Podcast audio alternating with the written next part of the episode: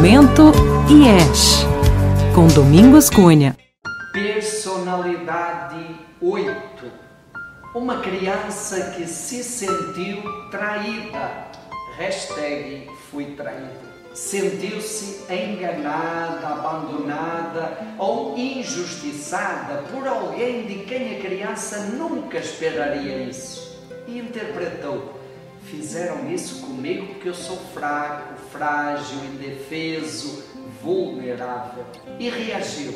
Se eu continuar sendo fraco, frágil, vulnerável, vão continuar me enganando. E se essa pessoa de quem eu não esperaria nada de ruim fez isso comigo, qualquer um vai fazer.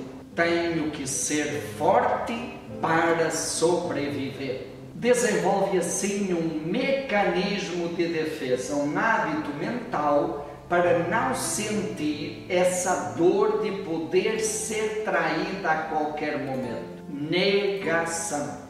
Deixa de perceber os próprios sinais de fraqueza e vulnerabilidade, tudo que possa ser visto pelos outros como sinal de fraqueza. Negação como não aceitação do seu lado frágil. Ideia fixa, a fixação mental é a crença de que todos estão contra ele e a qualquer momento vão enganá-lo.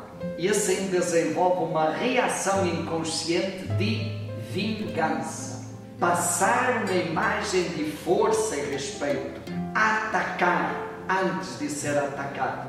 É uma vingança preventiva, profilática, postura de guerra, de controle absoluto, intimidar, colocar o outro no lugar dele, que deve ser sob o controle do oito.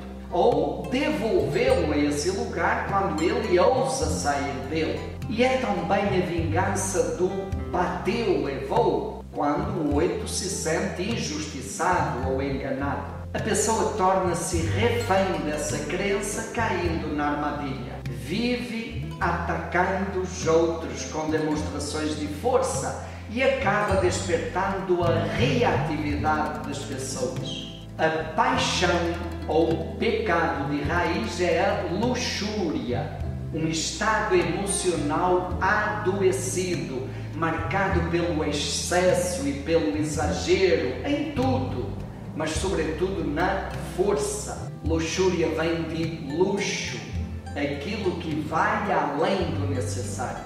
A força é utilizada de modo desproporcional. E isso pode manifestar-se na força física, no tom de voz ou no ritmo de trabalho. Não precisava disso tudo. É a sensação de quem convive com os oito e vê os seus exageros. Luxúria também significa uma tendência para fazer do outro objeto, como dominação para manter o controle. É um excesso de ardor, um desejo de poder, força, que pode destruir o outro, passar por cima dele, fazer dele objeto.